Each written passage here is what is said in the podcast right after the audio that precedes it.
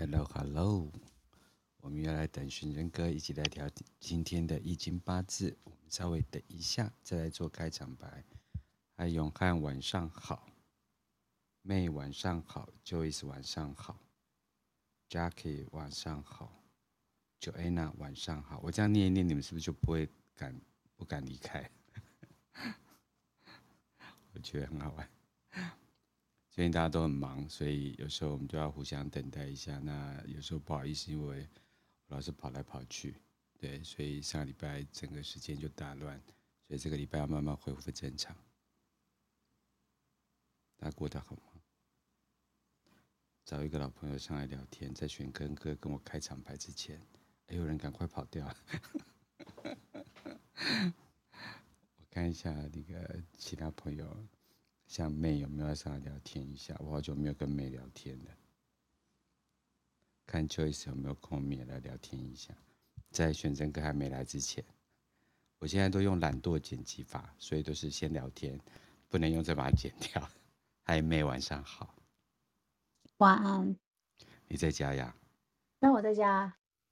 呃，聊天不会被念吧？不会啊，我现在关在房间，然后小孩两个就都给他。没有啦，因为最近真的都在赶论文啦，已经修到就是那个结论的阶段了。嗯，对，所以嗯，还顺利吗？还嗯还可以啦。要分享一下吗？哎，啊，要分享什么？哪个部分啊？就是你有想到什么就来聊。反正今天是一斤八字嘛，我们等玄真哥来，搞不好他半个小时都还没出现啊！我已经在这边很久了、啊。哦，那还给他，快点还给他。真的吗？哎、欸，我现在马的，我我现在都设好，那会看不到人呢。他出来了，他出来了，他说出声音了，我关我关麦。可是我我从一开始就在的，就是永汉那时候进来又跳出去的时候我就在。真的啊、哦？对啊，我还以为我还以为你的意思是。你要先跟大家打完招呼，我再出声。没有，是因为我根本没看到你啊。哦，哎呀，那我应该，我应该不要说话。真的，如果你都不说话，我真的找不到你。对，好，看看就在背地里你是怎么讲我的。我怎么有可能会乱讲你？哎、欸，这个是录音档哎。哦，这样，不好意思，好，给我一个时间，我来做一下开场白。哎、欸，我今天下午觉得也是。专访那个龙岩的呃副总经理嘛，然后他也是刚上呃 Clubhouse，所以就前面都剪掉不能用。后来我发现，哎，我找不到点剪这样子。好，谢谢谢谢呃那个那个选真救了我一下。好，嗯，三二一，嘿，大家晚上好，欢迎来到懒人的斜杠人生，继续由玄真老师来聊易经八字。那我们。五行的相生相克，我们讲了三集。那前面两集呢，都只是我们怎么样做应用在生活面的部分。那我们今天呢，就要邀请选真老师直接带入主题，所以我们一起欢迎玄真老师。晚上好，各位听众朋友们，晚上好，波诺哥晚上好。你好，gentlemen，Oh my God！玄真这周过得好吗？这周还不错啊，就一如往常。哦，好，我了解了。有没有什么要跟大家分享的呢？有没有什么要跟大家分享的？哎，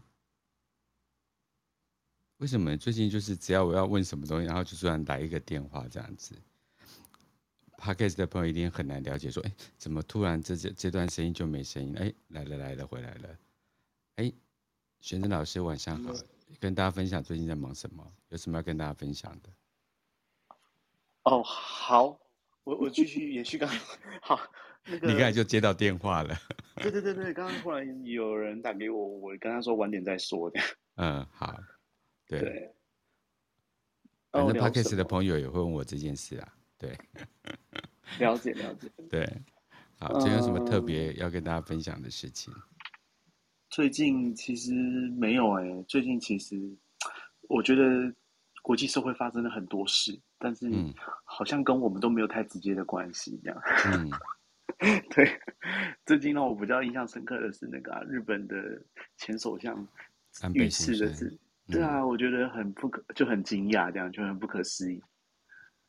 你知道这个世界切割成成很多的不同次元哦，比如说像呃，就是大家比较关心国际局势啊，或经常看新闻的人，他就会跟我讲那个就是安倍先生的事情，然后在这边还是自哀一下。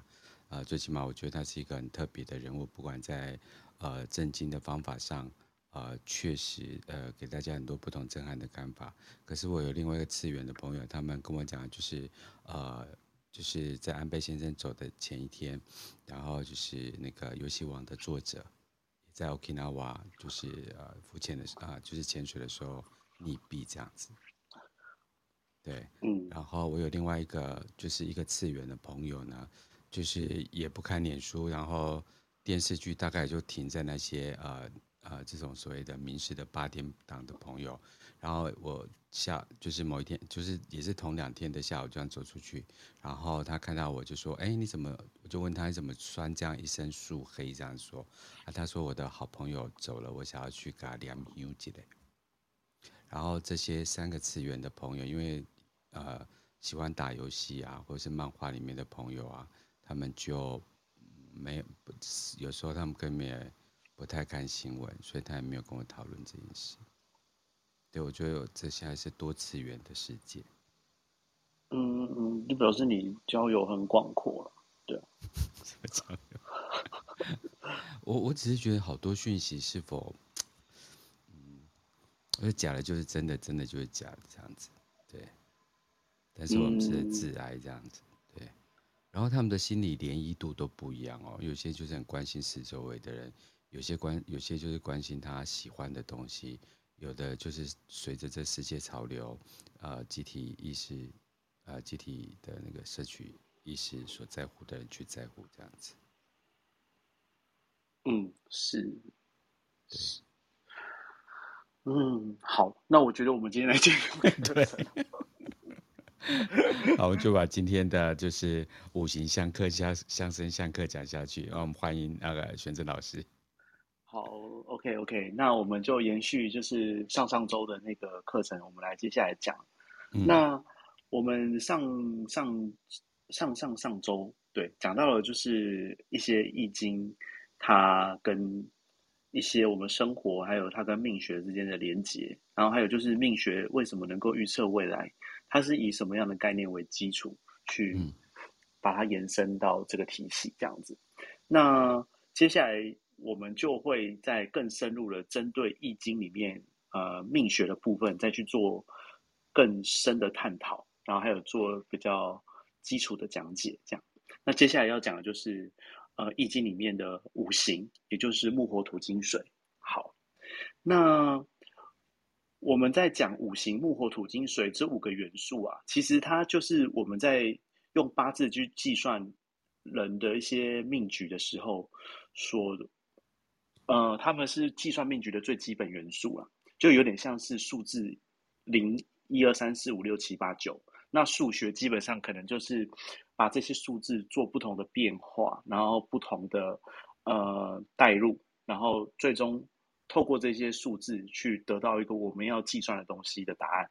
这样，那五行基本上就是我们在用呃易经延伸的命学。然后去计算人会发生什么事情的一些基础基础要素，这样。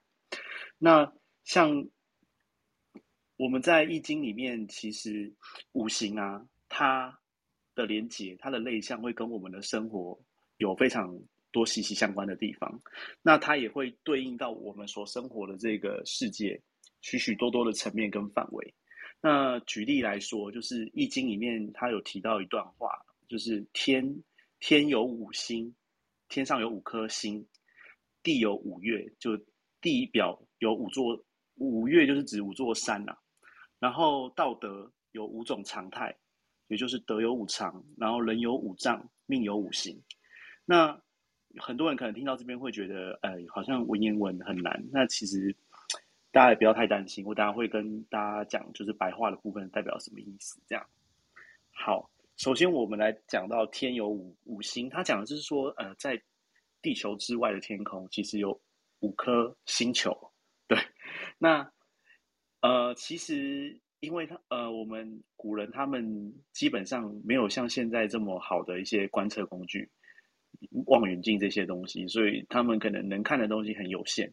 那以前就是他们看到的话，就是有五颗星。那我们 老祖宗他们把那五颗星分别用自己的方式去命名。那这五颗星分别是岁星，岁是年纪几岁的，或是犯太岁的这个岁，岁星，还有荧惑星、正星，还有太白星跟辰星这五颗星。那这五颗星其实它对应的就是我们目前就是现代天文学家他们所说的木星、火星、土星、金星跟水星。那岁星指的是木星，荧惑星指的是火星，那正星指的是土星，太白星指的是金星，然后辰星指的是水星。那在这边会跟大家比较特别提到的是那个荧惑星啊，荧惑星它其实对应的是火星。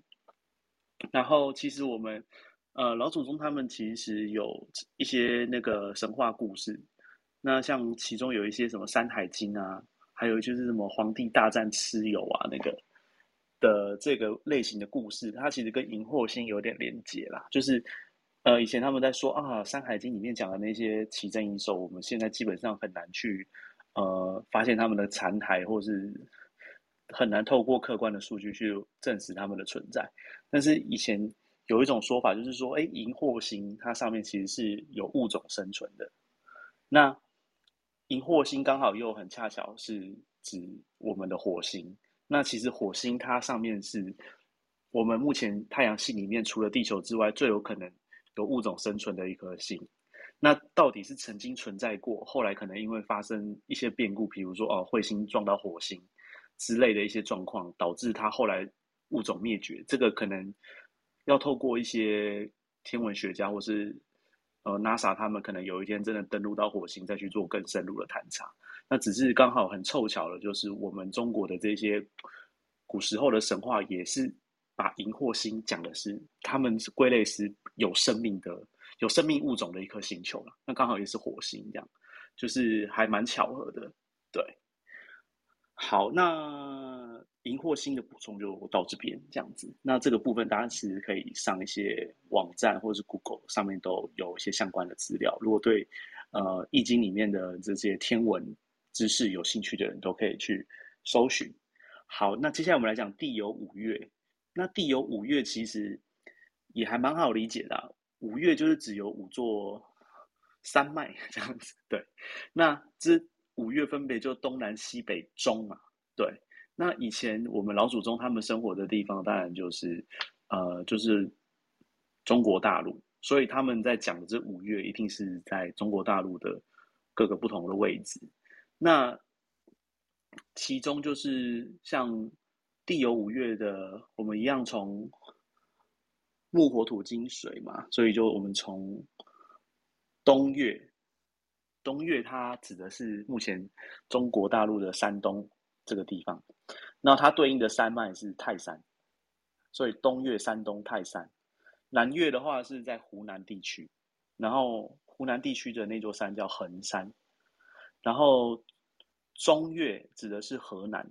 那为什么中间是河南？就是因为中国的这些文化基本上都是我们就是农业文化，然后农业。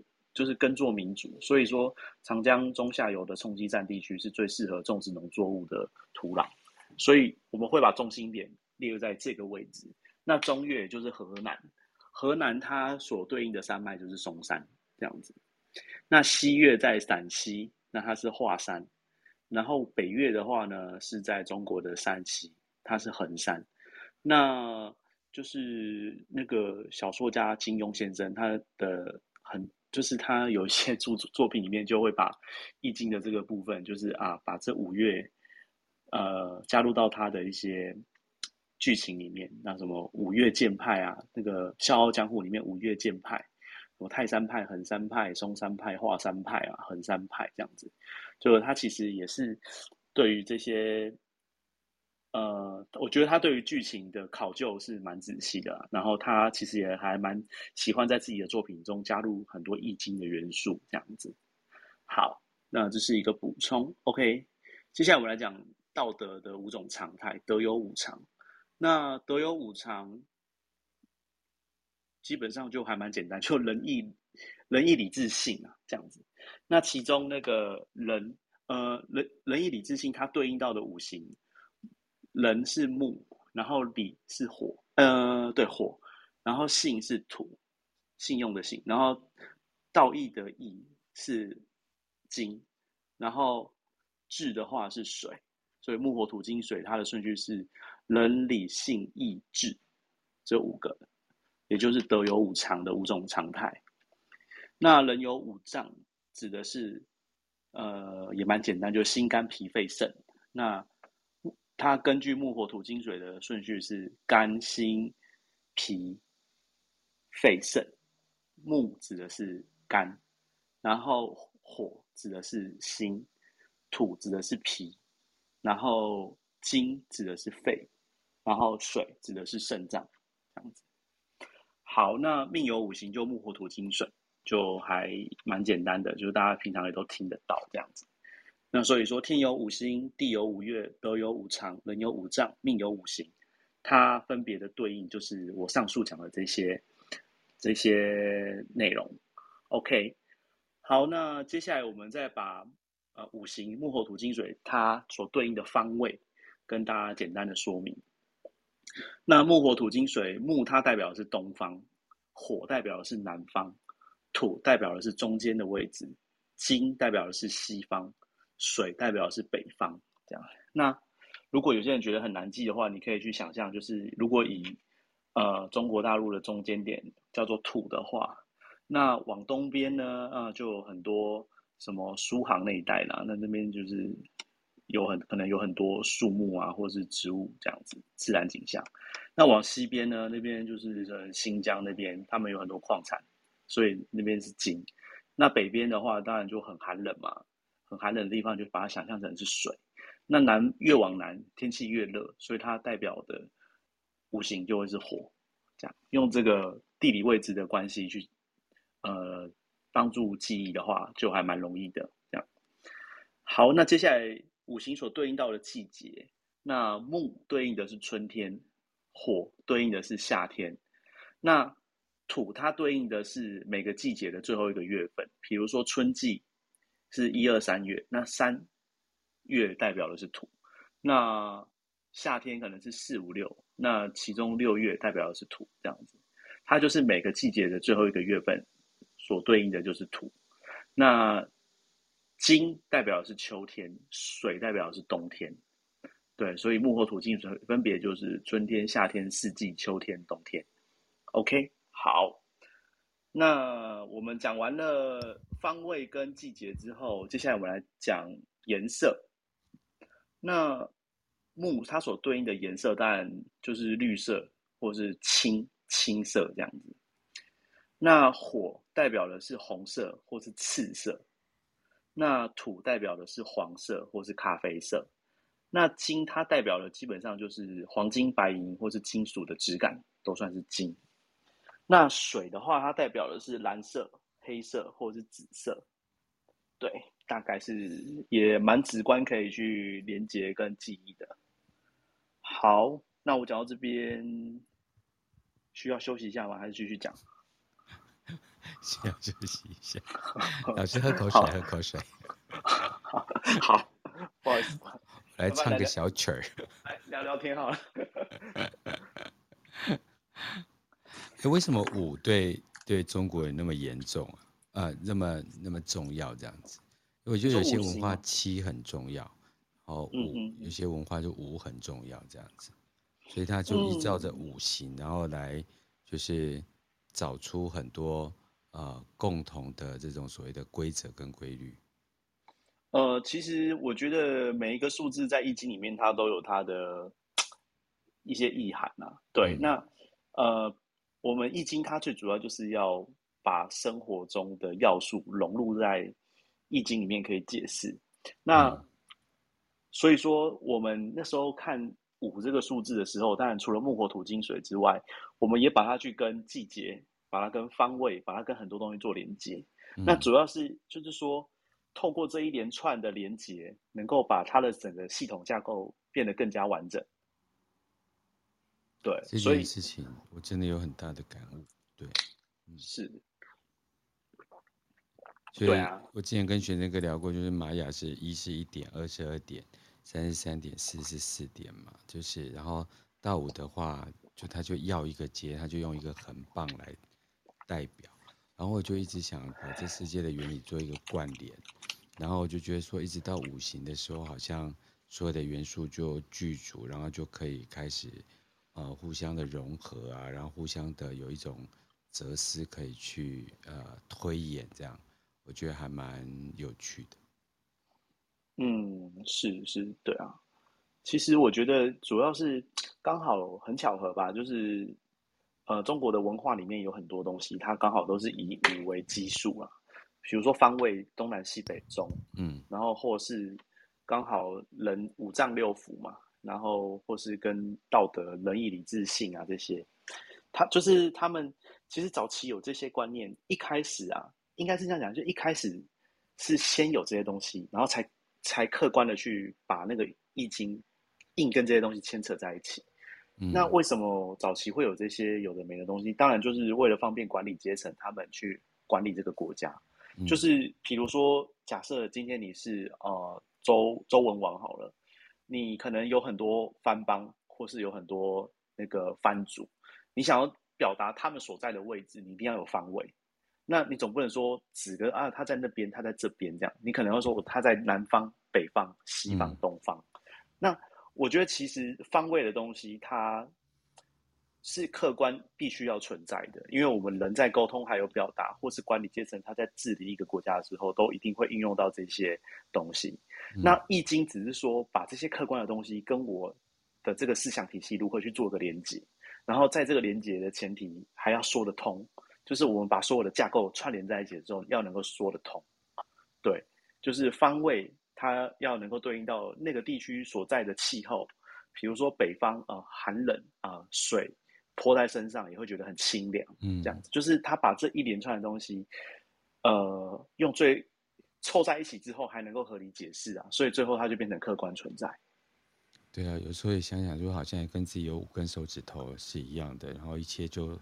好像就会逃不出你的掌心这样子，对，也也可以这样子解连接，因为就是 我觉得其实就是易经它大可以对应到宇宙，小可以对应到我们人的身体，对，所以基本上我们本身人体也是一个宇宙，就是它也必须要有相生相克，我们的每个器官脏器都必须要能够呃有一个。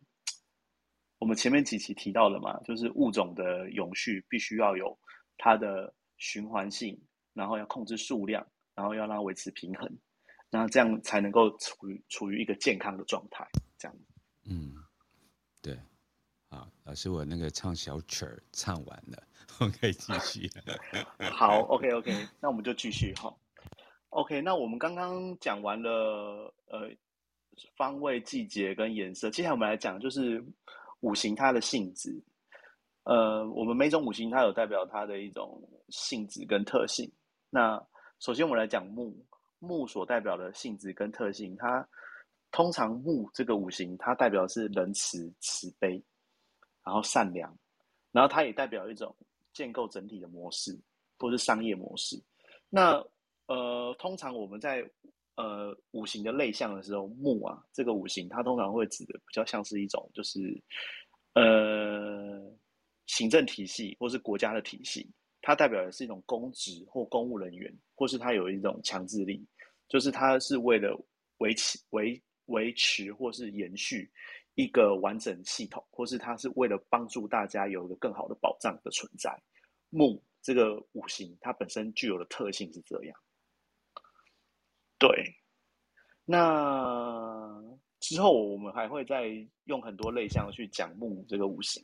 对，那木的部分大概就是这样。那我们再讲火，火这个五行它代表的一种性质是属于一种谦卑、尊重，它也代表热情，它也代表同理心，它也代表真相、真理。那为什么？是因为火它本身也代表一种呃能够照亮黑暗的东西。那基本上我们在讲这是呃热情，火有温度嘛，同理心是因为它可能就是可以帮助人变得比较温暖。那还有它能够照亮一些黑暗的地方，所以它也代表是一种真理。就是我想要把不不清楚的东西想明白，到底真实是什么样子。对，它也代表，所以它才会跟真理去做连接。好，OK，那我们再来讲土。土这个五行，它代表的一种性质跟类象是属于承诺，还有就是讲信用，还有就是它很坚定、坚持，还有它也代表一种承担跟付出。那你们，我们想想看，我们平常人走在路上，其实脚踩在地上，大地就是土嘛，所以它才会有跟坚持、跟承担，或是付出这种关系做连接。因为我们踩在地表上，地表承担着我们的重量，对。然后还有就是，我们踩在地表上，它无条件的被我们踩，这是一种付出，对。然后为什么它很坚定？是因为土很厚嘛。那土在很厚的情况下，基本上。它它也很难被动摇，对，它就就是不是说好像你可以很轻易、很轻松的去呃搬动它，或是挪动它，所以它也代表一种坚持。对，嗯、好，这是土的部分。那再来讲到金，五行的金，它代表的是一种义、道义、友情，还有代表的是一种良知，还有代表了一种问心无愧。那它也代表了一种决心，就是。你要去完成一件事情的的那种动的起心动念，这样。那为什么它代表友情、义气、良知、无愧？因为金这个五行，它基本上代表的最主要类象其实有两个，一个就是我们的武器，刀、枪、剑这种东西。嗯、那刀、枪、剑这种东西，它其实是具有相当高的杀伤力，对。所以它代表是一种情义相挺，就是我很挺一个人，可能挺到就是我为他去伤害别人，就是当他我的自己人受委屈的时候，我会想要讨回这一口气。然后刀枪它伤人，它所以就是它是无眼的啦，所以它也代表一种决心跟无愧，就是我就是要这么做，因为它代表一种很坚定。那所以它也代表的一种就是。不见得法律能够同认同你的行为，但是我的良知支持我这么做，对，嗯、所以金它才会跟刚刚讲的这些友情、义气、良知、无愧跟决心的类象或是性质去连接在一起。好，那再来我们讲到水，木火土金水水，水它代表的就是一种安定、冷静、智慧，它也代表变通，它也代表外交。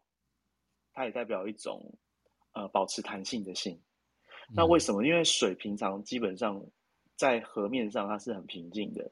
那水它基本上为什么会跟智慧做连接？是因为水啊，它放到任何的容器就可以变成任何容器的样子，它有很高的可塑性。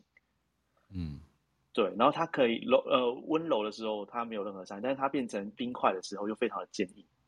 所以就是它能硬能软。然后能够变成任何形状，所以它很有智慧。然后也因为它可以变装到任何容器，变成各种形状，然后可以变成冰块，然后固定住那个形状，所以它也代表一种变通。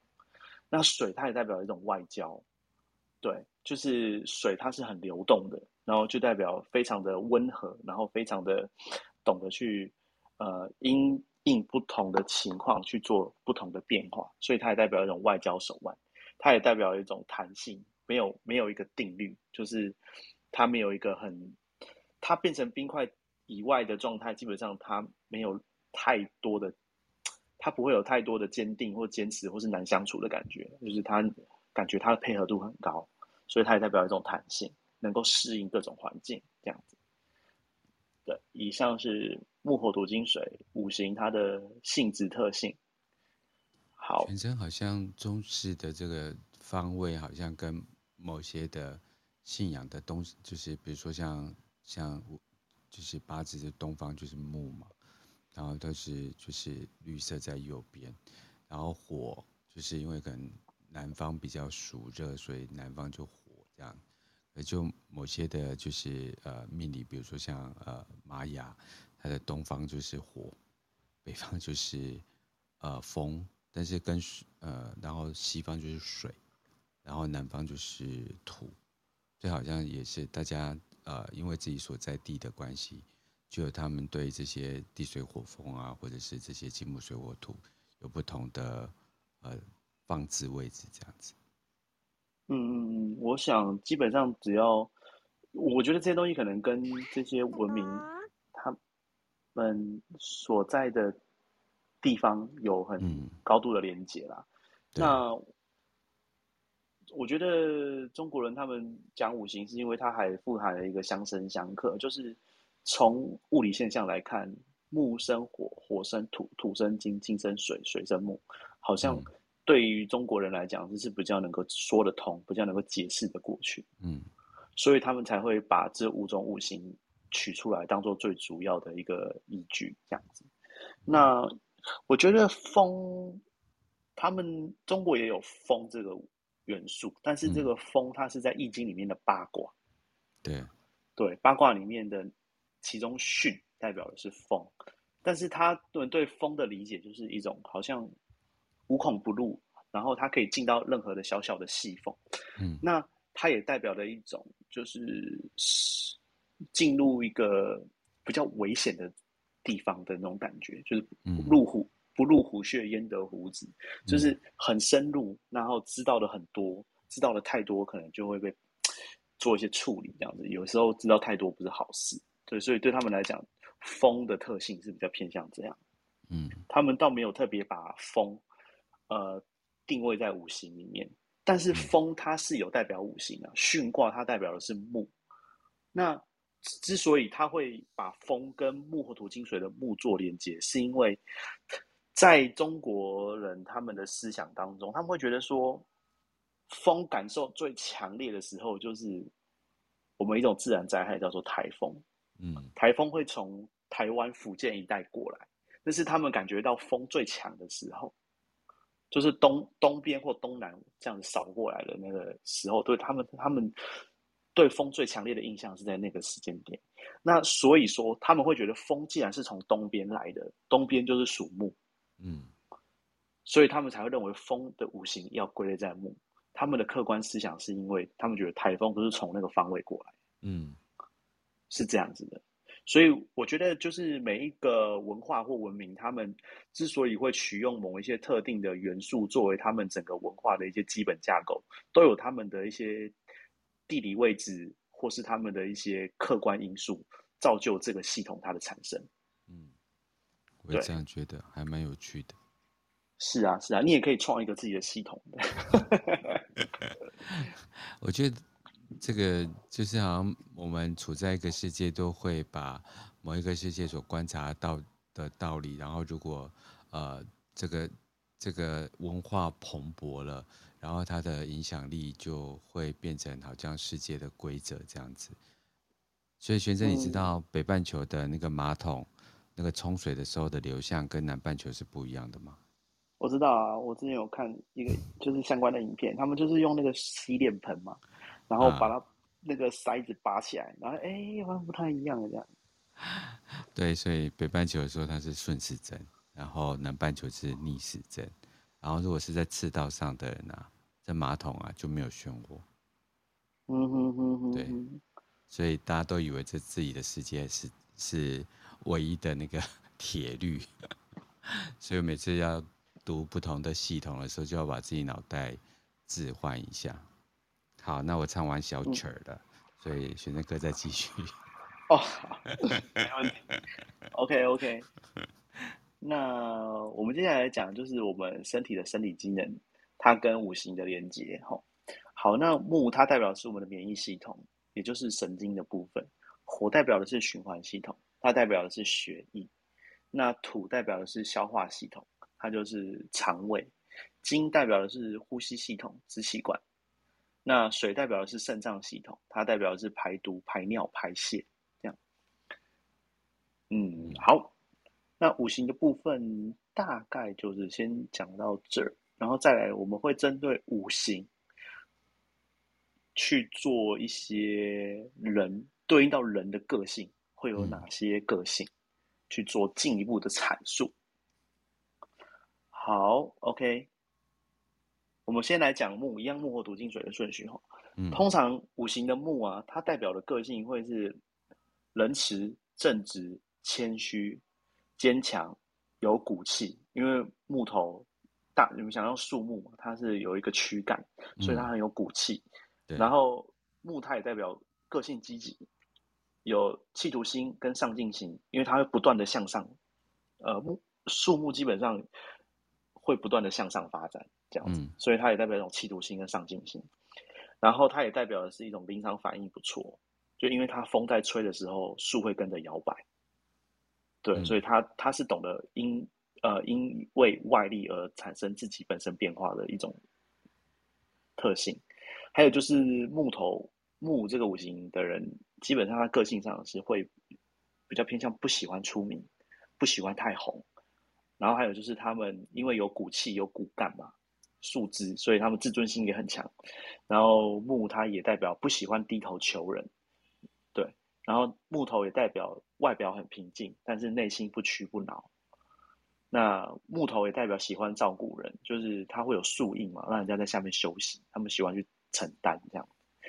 那木也代表讲道理。那木也代表善于策划。你们看树树在发展的时候，那些树枝看起来都。虽然很杂乱，但是它有它一定的条理，然后长出树叶这样子。它很善于策划。然后木这个五行，它的个性上会比较在处理跟自己比较亲近的人的利害关系，它会比较优柔寡断，因为它比较重，蛮重视，他很重规则，但他也很讲情义。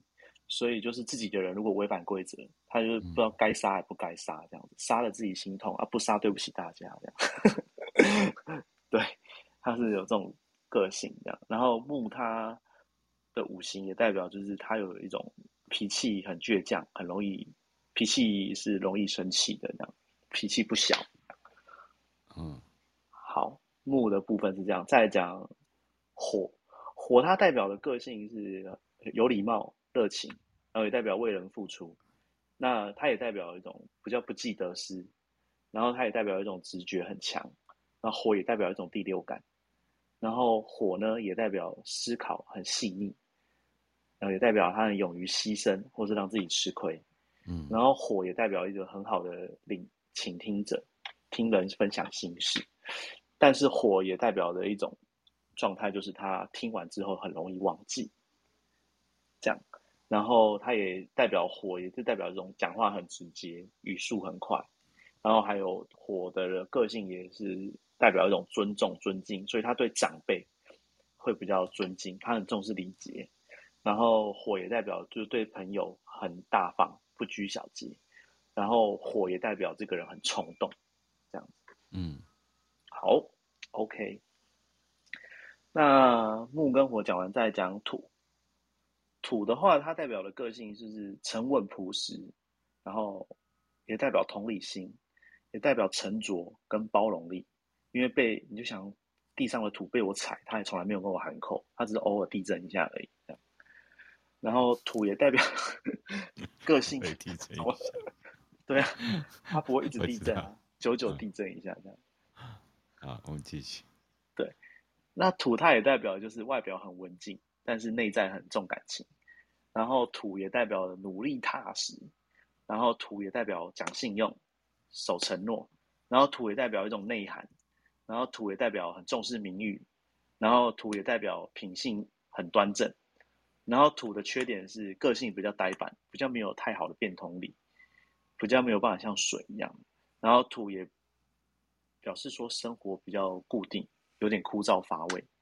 那有还有土也是代表就是容易做事虎头蛇尾这样子，嗯，虎头蛇尾，嗯，对。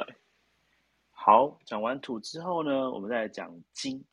金这个五行哦，它的个性就是讲义气、果断，然后是非对错、爱恨分明这样子。还有就是他不畏强权，你看他那个动刀动枪的，对，只要不爽，管你是谁这样。然后金也代表有气魄，然后金也代表有有话直说，还有就是金也代表呃个性上是属于眼光精准犀利，然后金也代表做事直接不拐弯抹角，然后也代表强势，金也代表上进心，跟木一样，它也是属于有上进心的。那金也代表是比较不虚荣，还有就是自尊心很强。然后金也代表容易自满自负，然后也代表就是有排除万难的意志力。然后但是金的缺点就是非常容易看人不爽或是得罪人，然后也很容易就是守不住秘密。还有金就是比较个性上比较不善理财，就是对人讲情义的人通常都很慷慨这样子。然后金也代表就是容易被别人利用。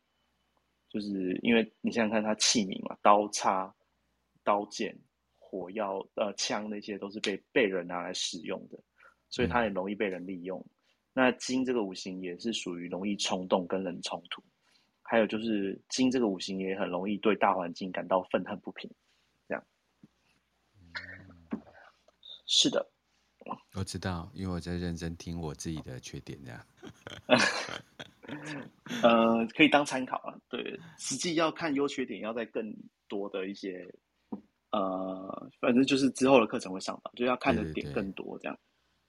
因为我选择每次讲一次，我就把它列成那个勾选表，这个我有，这个我没有，这个我要改进，这个我要加强，这个我要多运用，这样子。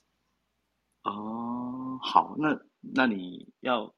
可以，可可他写很多，用用理解的会比较，就是你要用想象的，就是你讲到金这个五行的时候，你就要有一些画面哦，刀枪、宝石、珠宝，然后它代表那种很璀璨、很亮丽，然后很喜欢水，用水去习题的话会增加它的亮度，然后它喜欢被火烤，烤完之后就可以变成你要的样子，可能变成刀、变成枪、变成枪、变成剑，然后它也代表一种很璀璨的感觉，对对对。对，就心里面有这些画面。心经那个阴经呐，对，对，就是 阴阳的阴阴经。对，阴经。我我们哎，下面朋友如果第一次听，不要以为我们在讲某类型的笑，真的真的真的真的真的对啊。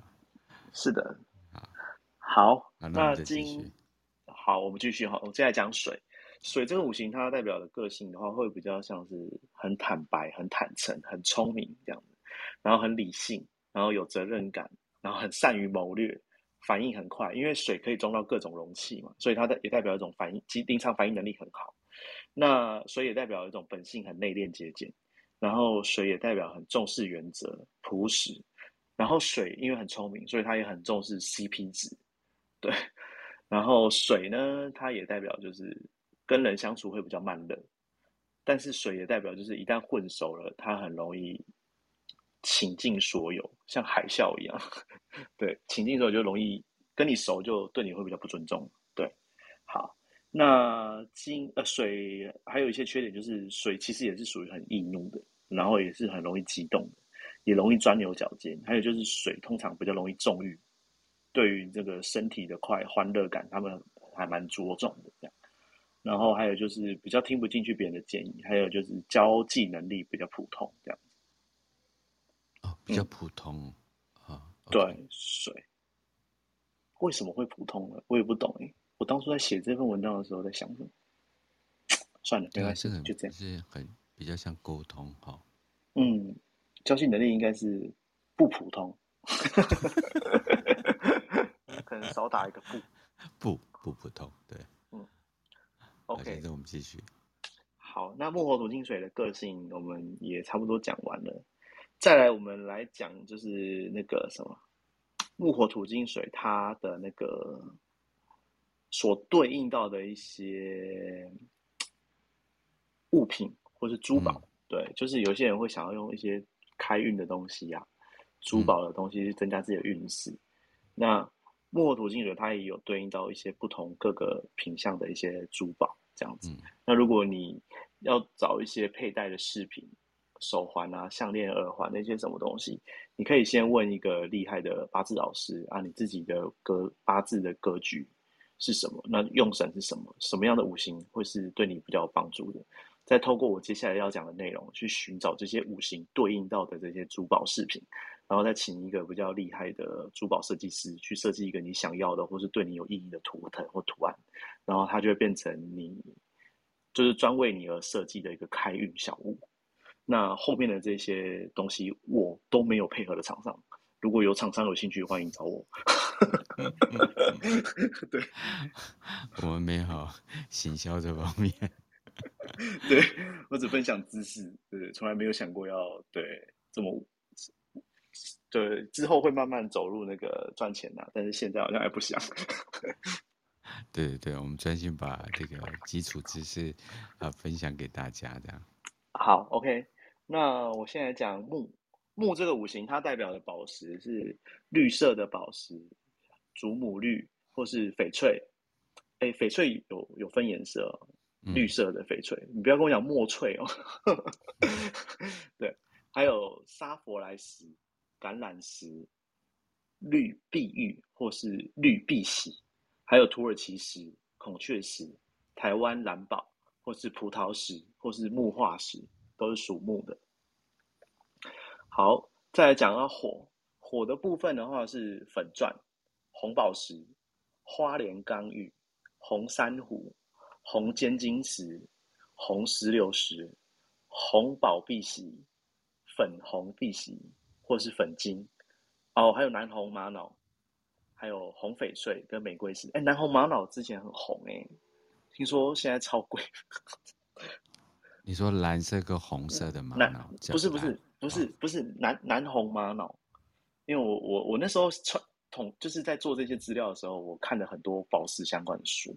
哦，对，好，没事，我继续讲哈。火的部分就是刚刚讲，那再来是土，土的话它代表的是黄钻石或是棕色钻石，也代表黄色刚玉、黄水晶或是。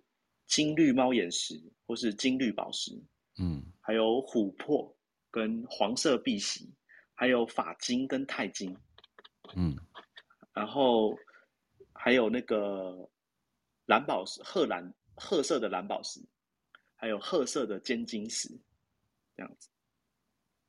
好，嗯，OK，那金木火土金水的金，它代表的代表是赤铁矿、黄铁矿。或是纯黄金，就是金金饰这样，然后也代表银饰，然后金也代表钻石，也代表黑钻石，或是黑尖晶石，或是陨石，都是属金。嗯，好，再来讲水哈，水它所代表的对应到的宝石，包含蓝钻石啊、蓝宝石，然后紫色蓝宝石，或是台湾蓝宝。还有丹泉石、蓝色碧玺、紫色碧玺、海蓝宝石、青金石、黑曜石，还有托帕石，还有月光石、紫水晶，还有锦青石、蓝晶石、黑尖晶、黑钻石、黑碧玺跟黑玛瑙这几种。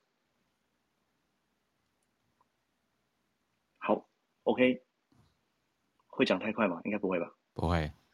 OK，OK，okay, okay, 好好好，那就差不多了，讲完了，今天的部分就到这里。对，太好了。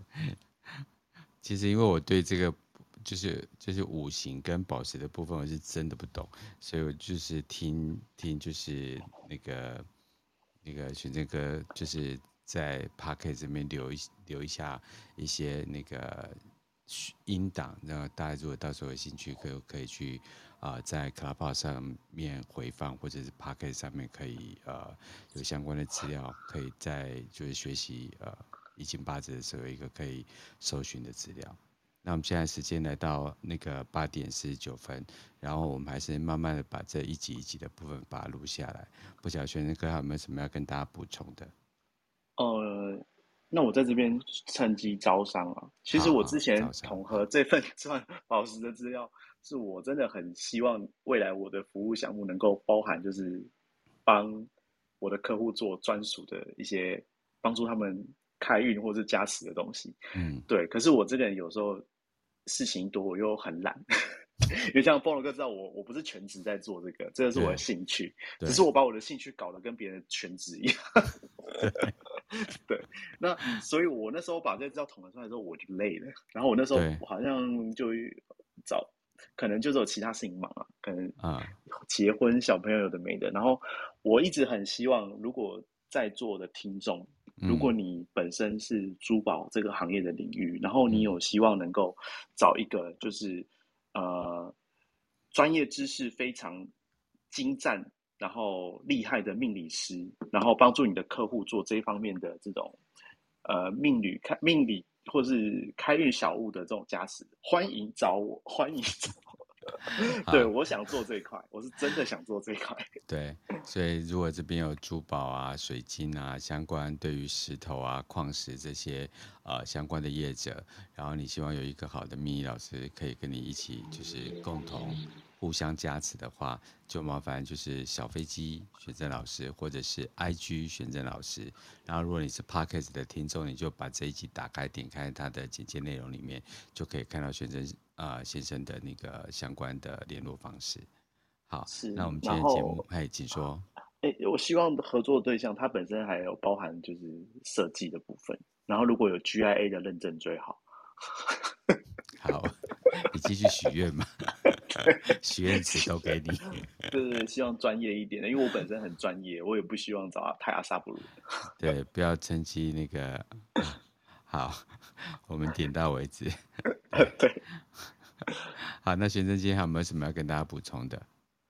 哦，我想要跟大家补充的就是，我觉得最近这个世界正在发生非常强啊、呃，非常巨大的变化。对。那希望大家能够多保重，然后。嗯呃，我觉得其实我自己最近都觉得整个大环境让人的心很难平静下来了。我自己其实也有受影响，对，就包包含疫情，然后也包含我自己个人的事情，都都有。我不能全部推给疫情这样子，嗯、对。但但是我真的有感觉，呃，从疫情开始，其实这个世界正在发生很巨大的一种变化。